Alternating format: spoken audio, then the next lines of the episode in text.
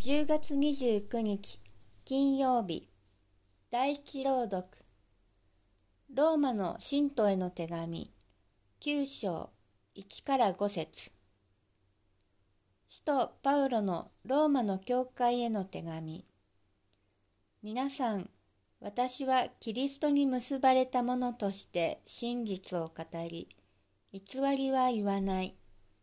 私の両親も精霊によって証ししていることですが、私には深い悲しみがあり、私の心には絶え間ない痛みがあります。